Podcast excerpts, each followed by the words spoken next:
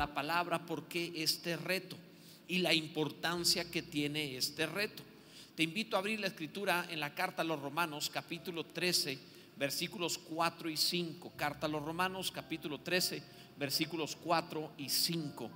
Y vamos a ver esta porción desde la perspectiva correcta de lo que es la vida cristiana. Fíjate nada más, vamos a, a verlo juntos. Romanos capítulo 13, verso 4 dice la palabra, porque es servidor de Dios para tu bien. Pero si haces lo malo, teme, porque no en vano lleva la espada, pues es servidor de Dios, lo vuelve a decir, vengador para castigar al que hace lo malo. Por lo cual es necesario estarle sujeto, no solamente por razón del castigo, sino también por causa de la conciencia, dice la palabra del Señor. La figura del policía, la fuerza pública y al policía como tal, no existe en la Biblia porque es un invento reciente. En la figura que hoy entendemos de una fuerza policíaca se instituye realmente hasta el siglo XVIII en lo que nosotros estamos acostumbrados, lo que conocemos. De manera que en el lenguaje bíblico, en la época en la que se escribió la escritura, el primer siglo especialmente, cuando se escribió este pasaje de Romanos, lo más parecido era una fuerza militar estaban bajo el imperio romano, así que se basaba en soldados. Principalmente el centurión era la figura que enmarcaba la seguridad pública de las ciudades. De manera que cada vez que se hablaba de un centurión, es como si tú estuvieras pensando o leyendo que se está hablando acerca de la fuerza policíaca de una ciudad, en el sentido de lo que pasaba en aquellos tiempos. Ahora, el centurión tiene una imagen muy relevante en la Biblia. Nunca en la escritura se habló mal de los centuriones. Debes saber que incluso soldados romanos fueron los que crucificaron a Jesús y aún así no se habla mal de los soldados romanos, especialmente no se habla mal del centurión. Es muy significativo. Si estamos considerando que este libro, la Biblia, fue escrita por judíos principalmente, el Nuevo Testamento escrito en la época en la cual estaban siendo oprimidos por el imperio romano y que nunca hablen mal de sus opresores, estaban siendo perseguidos por el imperio romano y nunca hablaron mal del imperio romano. Es muy significativo eso, eso te habla mucho. Cuando el apóstol Pedro, por ejemplo, dice honrada al rey, se está refiriendo a Nerón, el que le va a cortar la cabeza a Pedro. Entonces es, muy, bueno, de hecho lo apedrean, pero lo, crucifican, no, no le corta la cabeza, lo crucifican. Entonces es muy significativo ese respeto que había. Y en este caso, cuando se habla del centurión, siempre se habla bien, nunca se habla mal. Curiosamente, Jesús hace uno de los más grandes elogios a un ser humano, a un centurión. Una vez se acercó un centurión con él y le solicitó ayuda para un esclavo, un siervo que tenía. Debes saber que ah, Jesús no atendía a los no judíos. Jesús solo atendía a judíos, no atendía a los gentiles. Han leído pasajes como aquella mujer sirofenicia que vino a buscarlo y Jesús la rechazó y tuvieron que, tuvo que haber una insistencia. Y el rechazo fue un tanto áspero, un tanto difícil. No es lícito dar el pan de los hijos a los perrillos, es agresivo. Aún así, tuvo misericordia por la insistencia de ella, pero tuvo que insistir. Unos griegos querían hablar con Jesús y Jesús, para que, poderlo recibir, tuvo que tener la mediación de Felipe y de Andrés que trajeron Felipe con un este, nombre griego, que traer a los griegos para que pueda aceptarlo, para que pueda platicar con ellos Jesús. Jesús no atendía. Entonces cuando se acerca un centurión, lo normal es que pase lo mismo que con otros, que lo rechace o que necesite la mediación de alguien para que pueda llegar a Jesús. Pero este hombre llegó directo a Jesús y Jesús lo recibe. Esto es algo interesante, porque Jesús le da uno de los elogios y una apertura tremenda. Aquel centurión, cuando se acerca con Jesús y le pide misericordia para su siervo que está enfermo, para su esclavo, Jesús le responde, vamos, o sea, a tu casa, vamos. Imagínate que fuera a entrar a la casa de un gentil, o sea, eso no era visto en ese tiempo. Así que vamos. Y sin embargo, el, centurión le da una respuesta espectacular. Señor, no soy digno que entres bajo mi techo. O sea, soy una persona gentil, no, no debes entrar en mi techo. Me ubico, sé dónde estoy pero di la palabra y mi siervo sanará. Ahora usó un argumento para esta autoridad en la palabra diciendo, yo soy un hombre que tengo autoridad. Y, le doy una orden a un soldado y viene, le digo, ven y viene, y le digo, ve y va. Porque yo estoy bajo autoridad y tengo autoridad. Entonces, entendía el principio del reino ¿Y cómo funciona la fe? Y Jesús dijo, ni en Israel, ni en Israel he hallado tanta fe. Las palabras de Jesús eran estas. Ni Moisés, ni Elías, ni este Abraham, ni David. Bueno, Abraham podríamos decir que es padre de los, así que a lo mejor puede quedar fuera de la palabra. Pero ni David, ni Daniel, ninguno de ellos, nadie tuvo tanta fe como este centurión. Pero ¿por qué? ¿Qué milagro hizo? ¿De qué se trató? Que no, es que él entiende la autoridad. La fe no es la fe que Jesús elogia, no es una fe creencia, no es que creo mucho. La fe que Jesús elogia es la fe que está basada en la autoridad. La verdadera fe es más un asunto de autoridad que un asunto de creencia. Cada vez que tú piensas en fe como creo mucho, un asunto de creencia, erras. No es la fe que mueve las montañas, que hace milagros, que Jesús elogia. Una fe basada en creencia, es una fe basada en autoridad. Y Jesús lo entendió. Ni en Israel halló tanta fe. Es impresionante lo que este hombre acaba de decir. Jesús lo entendió muy bien. Y lo elogió de una manera tremenda. Dio la palabra, el siervo sanó. Así que los centuriones en la Biblia, esa fuerza policíaca, vamos a decirlo así, nunca fue menospreciada, siempre fue elogiada. Y en esta porción de la escritura que se habla de la autoridad de este mismo reino, en este caso era el imperio romano, pero que representa esa fuerza pública, Jesús hace una declaración, eh, perdón, la palabra declaraciones espectaculares acerca de eso, de las cuales quiero hablarte para que sepas el por qué nosotros tenemos que conectarnos con la autoridad para el funcionamiento del orden y para que funcione también tu fe. ¿Alguien está entendiendo esto? Te lo voy a explicar. Primero, es el reto que tendremos esta semana. Primero, respeta al servidor de Dios. Es todo lo que tenemos que entender. Cuando tú ves un policía, tú no debes estar pensando es solo un servidor público, tú tienes que estar pensando es un servidor de Dios. Eso dice el pasaje. Sé que hubo dos, tres amenes, me gustaría a todos, pero así dice, dice el pasaje, porque es servidor de Dios para tu bien.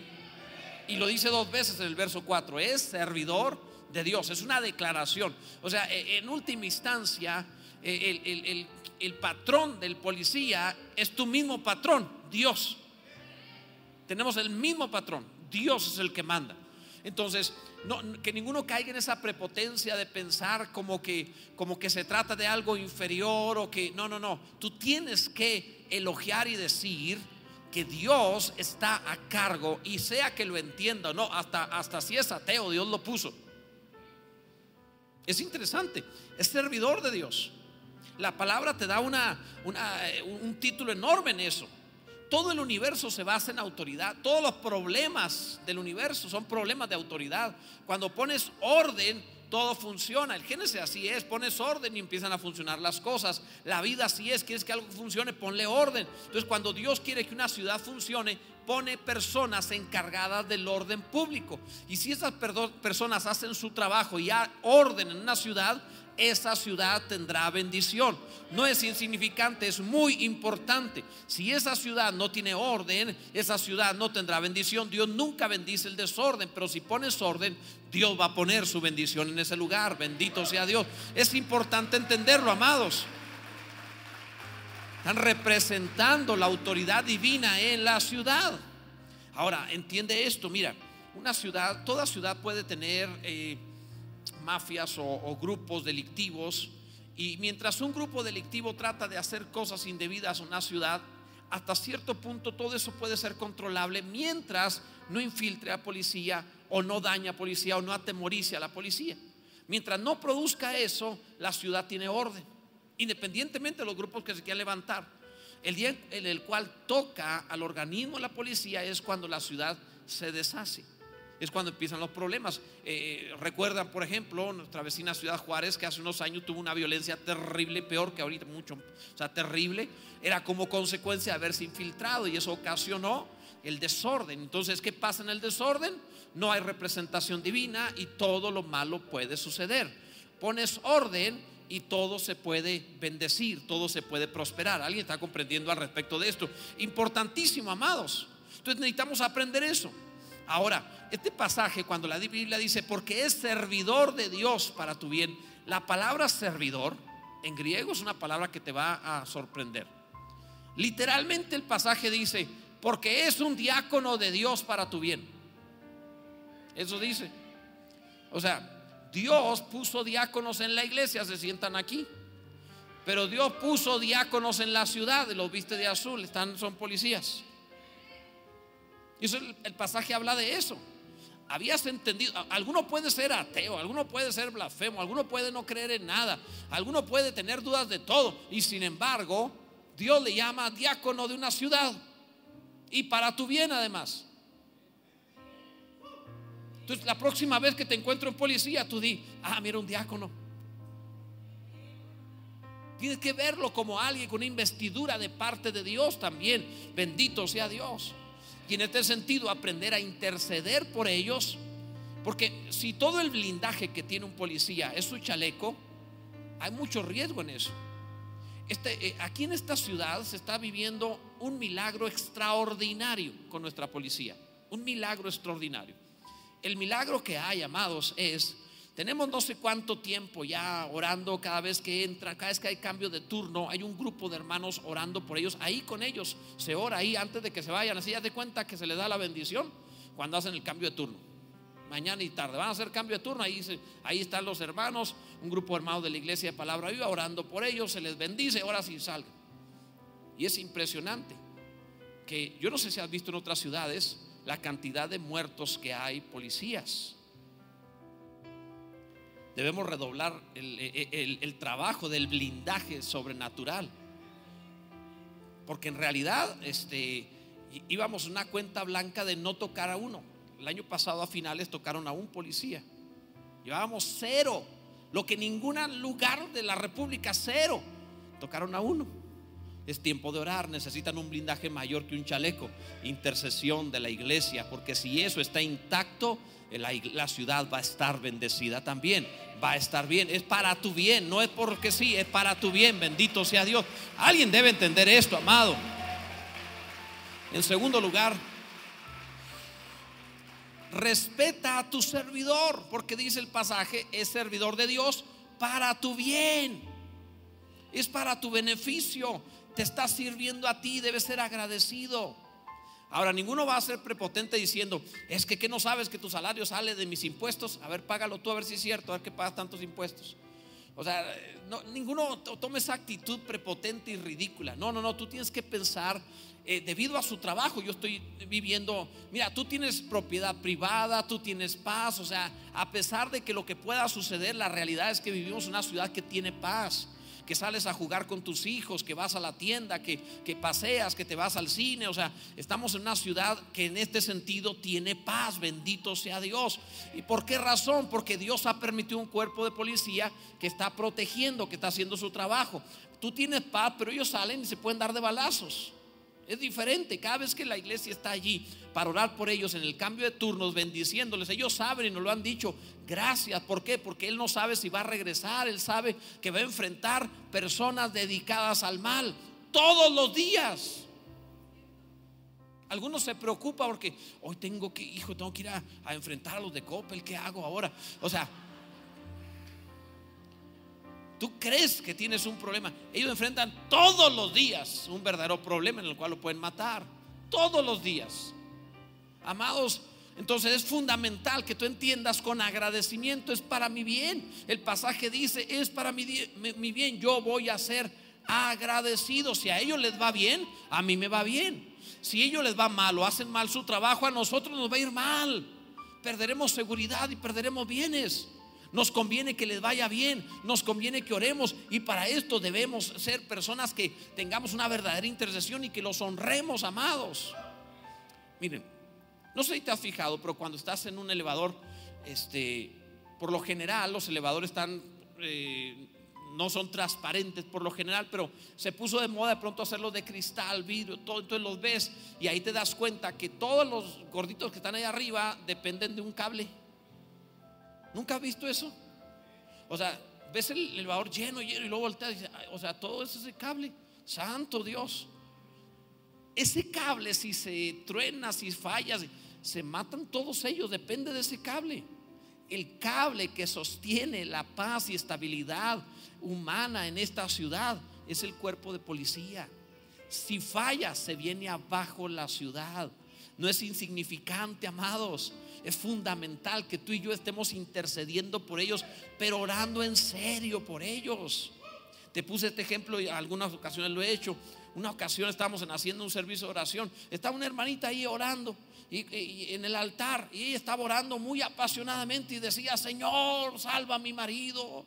Tú sabes cómo es, es un borracho que no da nada para la casa. Yo tengo que trabajar para los niños. Y yo, yo seguía orando y pasaba. Y cuando pasaba otra vez, Señor, salva, es un infiel y no sé qué tanto. Y no me aguanté y me acerqué como si orara por él. Le dije a la hermanita, ya deje de echarle a su marido. Él ya tiene un, acusador que es el diablo. Ya no la necesita usted. Dios ya sabe todo lo malo que es.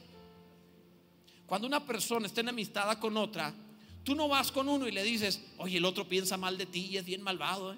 La verdad es que es una pésima persona. Y luego vienes con el otro a hablarle mal. No, para amistarlos, tú vas con uno y le hablas bien del otro.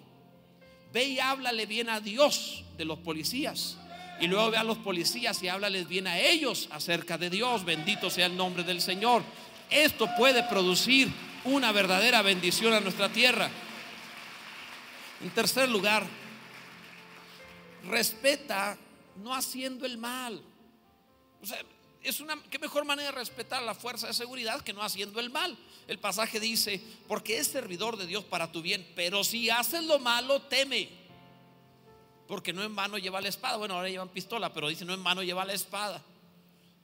Porque es servidor de Dios, vengador para castigar al que hace lo malo. O sea, sirve a Dios haciendo lo bueno y haciendo lo malo también. O sea, castigando, al, eh, eh, protegiendo al que hace el bien y castigando al que hace el mal. Es servidor de Dios. Entonces, si hace lo malo, teme el temor a la policía no está basado, escucha, esto te va a parecer extraño, el temor a la policía no está basado en lo que tú puedes oír de la policía, en última instancia el temor a la, seguridad y a la autoridad, a la, a la fuerza pública está basado en tu conciencia. El mundo dice, el que nada debe, nada teme. La Biblia dice, el impío huye sin que nadie lo persiga, mas los justos estarán confiados como un león. Entonces, si es confiado como un león, es justo. Si anda asustado como gatito, es injusto. Entonces, cada vez que alguno se siente culpable, no importa que no hayas delinquido en algo que sea punible, que sea como para llevarte ante la justicia, pero si tu conciencia está manchada, está sucia, si tú te sabes culpable en algo, así no fuera algo para llevarte a prisión, pero andas mal en tu conciencia, con una conciencia que te acusa, en automático ves a alguien que representa la autoridad y tú sientes rechazo. No es porque la persona tenga algo malo, porque tú no sabes nada de esa persona. El problema lo tienes en tu conciencia. Por eso el pasaje te habla claro al respecto de si haces lo malo, teme. Eso sucede. Adán eh, pecó contra Dios y fue y se escondió. El temor surge cuando el hombre peca. Cuando ensucia la conciencia, de inmediato viene el temor. Analiza tus temores y te vas a dar cuenta de tus manchas. Amados, es importante. Entonces, cuando alguien tiene miedo, como aquel que decía en el video, tengo miedo, tengo miedo, pues haz de cuenta. Algo debes. Algunos entendieron, otros no, ¿verdad? Pero, amados, algo debes. Cuidado con eso. Te voy a poner ejemplos. La Biblia dice que Dios tiene a, esta fuerza pública como servidores de Él para al que hace el bien o al que hace el mal, motivar a uno, desmotivar al otro. Te voy a poner un ejemplo de cómo Dios los usa. No solamente lo que se ve en las noticias, te voy a poner un ejemplo bíblico también. El apóstol Pablo fue enviado por Dios para ir a Roma. Dios se le apareció. Jesús le dijo a Pablo, quiero que testifiques en Roma. Y Pablo no quería ir a Roma. Pablo dijo, yo no predico donde, sobre fundamento ajeno, yo no edifico sobre fundamento ajeno. Yo no fundé la iglesia de Roma, yo no voy a Roma. Así se puso. Se le apareció un ángel a Pablo y le dijo, dice Dios, dice el Señor, que vayas a Roma. Es que primero voy a ir a Jerusalén, porque ahí mis hermanos tienen hambre, hay persecución, está dura las cosas. Voy a ir primero allá a Jerusalén y después, entonces si queda tiempo, voy a Roma, pero primero a Jerusalén. El Espíritu Santo le habló a Pablo, ve a Roma. No, es que voy primero a Jerusalén. No hacía caso. Si tú ves el libro de los Hechos, no hacía caso. Entonces, ¿qué hace? Bueno, se va Pablo a Jerusalén. Y estando en Jerusalén, Dios envió una orden de aprehensión para ejecutarse con policías. Porque llegaron soldados romanos que en medio de la gente cargaron a Pablo, lo sacaron en peso cargando, lo arrestaron y se lo llevaron a Roma. O sea, fue una orden de aprehensión de los servidores de Dios para que Pablo hiciera caso de ir a predicar a Roma y lo tuvo dos años predicando en Roma, no te puedes ir de aquí. Le dio arraigo domiciliar una casa rentada en Roma y ahí predicó y lo llevó a la casa del César a predicarle al César y a los demás. Bendito sea el nombre del Señor. Créeme, Dios va a usar porque le pertenecen a Él en lo necesario. ¿Quieres no temer la autoridad? Pues pórtate bien porque Dios la va a usar. Bendito sea Dios. Él está a cargo. Además, te digo esto. Puede alguien allá afuera portarse mal y anda escondiéndose para que lo agarren y a veces lo agarran, allá andan detrás de él. Pero a ti sí te agarran. Yo no sé del mundo, pero a ti te agarran porque te agarran. Todavía no lo haces, lo pensaste y te agarran. ¿Sabes cuál es la razón? Dios disciplina a sus hijos. Es diferente. Tú ves a otro, pero ese hace y deshace y nadie le ha hecho nada. Nomás hazlo tú, verás cómo te va. Estás parado ahí viendo, y pues no hay nadie. Está en rojo, pero no hay nadie. A lo mejor sí me puedo pasar. Créeme, aunque hubiera manifestación de policías viales en otro lado de la ciudad, si les quedara uno libre, está en ese semáforo viéndote a ti. Tú no te vas a ir, a ti no. O sea, así funciona, amados. A nosotros no. ¿Por qué razón? Porque tú no eres cualquiera, tú eres nación santa, pueblo adquirido por Dios. Tú fuiste llamado a una calidad de vida más alta. A ti no te la va a pasar. A ti no. Por tanto, debemos respetar la autoridad. Si no te va a desmotivar con eso. En cuarto lugar, respeta sujetándote a la autoridad. Sujeta, te dice el verso 5, por lo cual es necesario estarles sujetos no solamente por razón del castigo, sino también por causa de la conciencia. Si entendemos que son servidores de Dios, entonces entendemos que la sujeción, el respeto debido, no es por el hombre mismo, sino por la investidura de autoridad de parte del Señor. En última instancia, toda sujeción es un acto de fe a Dios, no a los hombres. Ok. Pregunta, mujeres, a las mujeres. ¿Creen ustedes que sus maridos, las casadas, que sus maridos les han dado alguna ocasión de no sujetarse a ellos?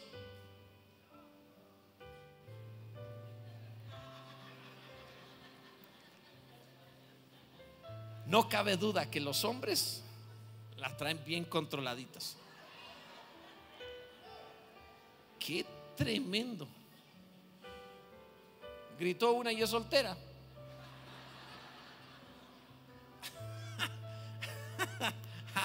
no fue usted, bueno, pues es que como siempre grita usted ya me confunden. Entonces no se crean. Amados, la realidad, yo sé que ustedes son bien amorosas respetuosas y no se, no se animaron a decir nada indebido, aparte le tienen miedo al bigotón enseguida, pero este, la realidad, sí, es que dicen por ahí que la mujer que no se sujeta arriesga sujeta, pero bueno, es otra cosa. El hecho es, el hecho es que tu marido comete errores. Yo sé que parece que no, pero sí se equivoca. Comete errores, hace tonterías, eh, es falible. De manera que más de una vez en la vida te va a dar razones para decir, yo no me sujeto a él. Y encontrarás causas. Y tú puedes buscar en los hombres razones para decir, yo no me voy a sujetar. Y créeme que vas a encontrar. La sujeción no es porque la persona se lo merezca. La sujeción es un acto de fe a Dios no a los hombres. Es un asunto delegado, no es merecido. Mientras no sea contra el Señor, es decir, mientras la sujeción sea en el Señor, no en algo pecaminoso, debe sujetarse como un acto de fe a Dios. Es delegado, no es merecido. Es una situación de que Dios dijo, hazlo, es un mandamiento, no depende de que la persona se lo merezca o no. Pues en tal caso el mundo será un caos, porque nadie se lo merece. ¿Me voy a entender en esto, amados? Entonces la palabra te dice esto. ¿Por qué razón? Te dice, porque es servidor de Dios, punto. Por la autoridad divina. Entonces cuando los veas, respétalos, honralos, trátalos bien, salúdalos correctamente. Hoy me pasaban, porque prediqué sobre esto ayer en Ciudad Juárez, y hoy me pasaban testimonios de cómo este, me decía un varón, me acerqué a una patrulla, estaba ahí un hombre, una mujer, este, oficiales, y les hablé al respecto del reto que tenemos como iglesia, los saludé, le di mi speech, dijo así, y, sucedió que a ella se le llenaron los ojos de lágrimas y él también se emocionó, y luego les dije la radio y lo pusieron allí, se fueron oyendo. O sea, qué maravilla cuando se ve el, el impacto, el testimonio otro decía, otra, otro testimonio hablaba acerca de, ¿y qué iglesia es? No, palabra viva, ¿y dónde está? Y pedir informe de inmediato, qué maravilla. ¿Por qué razón? Porque generalmente hay acusándoles, señalándoles, hasta que llega un pueblo que le cree a Dios y dice, ah, no, yo no te voy a señalar, yo te voy a bendecir, yo te voy a hablar bien, yo te voy a respetar, te voy a tratar con honor, bendito sea Dios, voy a hacer la diferencia, gloria a Dios. Es que piénsalo, nada más piénsalo. Imagínate el trabajo que tiene. Ponte en lugar de un policía, no solo el peligro. Imagínate que tienes que poner orden a un pueblo cuya fiesta nacional es la independencia y la revolución. O sea, la virtud mexicana es no te dejes. Significa autoridad, es malo, quítalo, no te dejes. O sea, nuestras fiestas son revolución e independencia. Nuestras fiestas es contra la autoridad, quitar la autoridad. O sea, eso lo aprendemos de cuna, desde niños. Ahí tiene el pobre pequeño, todavía no puede caminar y ya trae los bigototes y disfrazado de, no sé, de un revolucionario. Y tú lo ves, o sea, desde chiquitos le metemos eso en la sangre. No te dejes. Entonces de pronto pones a alguien una investidura policíaca para poner orden a un pueblo educado en el no te dejes, la autoridad es mala. ¿Tienes idea lo que cómo le haces para trabajar? Por tanto necesitan que surja un pueblo, el pueblo cristiano, que les haga saber que los respetamos, nos sujetamos, los bendecimos, nos portamos bien y en lo que podamos, no podemos hacer regalos obviamente por su trabajo, pero en lo que podamos bendecirles lo haremos con todo gusto, claro que sí. Trataremos de ser bendición a ellos y a sus familias porque conocemos la palabra. Bendito sea el nombre del Señor. Dios es bueno. Donde vean un policía, salúdenlo, honrenlo, respétenlo, elógienlo. Díganle que en palabra viva oramos por ellos constantemente. Que aquí sí tenemos buena opinión de la seguridad pública, bendito sea Dios. Además es muy buena, hermanos, es muy buena. La verdad que sí, es muy buena. La conozco no, no nada más así de oída, no, he estado ahí, he visto lo que hacen. Es espectacular, bendito sea Dios. Por último, hermanos, número 5, fíjate esto. Respeta a conciencia a conciencia. El pasaje dice, no solamente por razón del castigo, sino también por causa de la conciencia. O sea, si es por causa del castigo, pues vivimos haciendo el mal. Si solamente hago caso por causa del castigo, entonces tengo una mala conciencia que me muero de ganas de portarme mal, pero yo vivo en el no me agarren. Es muy diferente estar viviendo en el no me agarren a estar viviendo en una conciencia limpia. Entonces dice el pasaje, debes hacer esto a causa de tu conciencia, no de que no te agarren. ¿Y sabes cuál es la razón? La razón es que Dios te puso un policía adentro. La conciencia es un policía. Más de una vez has querido hacer algo y una voz te dice, no, no, pero que mira, que no es tan malo, que no sé qué, no. Y te pone, cada vez que alguno viene y me pregunta, pastor, ¿es bueno o es malo esto? Y tu policía te está diciendo, no. Lo traes ahí adentro, tu conciencia, y te dice no. Por eso pregunta, porque buscas quien te justifique, pero tú sabes que no. Es en serio. Ese policía interior es tu esposa, tu suegra y tu mamá juntas allá dentro de ti. No hay manera de convencerla. No, puedes argumentarle, no le puedes convencer, te va a ganar. Y cuando haga falta va a sacar el guaracho, o sea, va a ganar, tu conciencia está ahí. Entonces nosotros no somos malas personas, somos personas con una conciencia que Dios puso la ley en nuestro corazón y dice, ahora si en tu ley, en tu conciencia está mi ley, ahora vas a hacer caso desde adentro a la ley de afuera a la que concuerde y vas a ser feliz. Cuando se rompa esto, perderás la paz, tendrás temor, no serás feliz. ¿Quieres una buena vida? Haz caso de conciencia, no solo por fuera. Bendito sea el nombre del Señor. Creo que alguno está comprendiendo esto. Gloria a Dios. Debo concluir, amados. Oremos por ellos. El reto de esta semana es que oremos por ellos y que los busquemos a propósito. Al policía, al bombero, al policía vial, acérquense y saluden y bendigan. Y díganle, estamos orando por ustedes todos los días, procuramos su bien, donde los veas, o sea, este, no porque le gusten las donas, cómprale unas, no sé, ¿verdad? No sé. Este, de alguna manera mostrar honra, respeto, honor. Y si te dicen, no puede entrar por esa calle, pues no entre por ahí, hombre. Haz caso. Mostremos esto, créeme, serás bendecido. Después de todo, somos la gente que hace lo correcto. De niño espero que tú eras el que jugaba a ser el policía, no el ladrón. Si no está grave el asunto, ¿verdad? Estoy hablando de la gente equivocada, no sé. Pero amado, es importante que si de niño no lo hacías, lo hagas ahora. Hagámoslo correctamente. No es normal que alguien pueda durar, que pueda un, organismo de estas características durar más de dos años sin un muerto. No es normal. Eso es sobrenatural. Esto significa, está ahí la mano de Dios, la intercesión, la gracia, el favor. Vamos a seguirlo haciendo, amados. Hace falta. Hagámoslo más intensamente todavía. Bendito sea Dios. Ponte en pie, por favor. El reto de la semana es el respeto al policía, al bombero. Esta semana saluda, agradecele su servicio, honrales. De alguna manera busca la forma de hacerles saber que les amamos y que oramos por ellos, que les tenemos en alta estima, que su trabajo es muy valioso, que no es insignificante, es muy valioso. Además, nuestra policía está muy bien capacitada, no es cualquier trabajito ahí nada más, algo muy bueno, de buena calidad. Hagámoslo así, amados.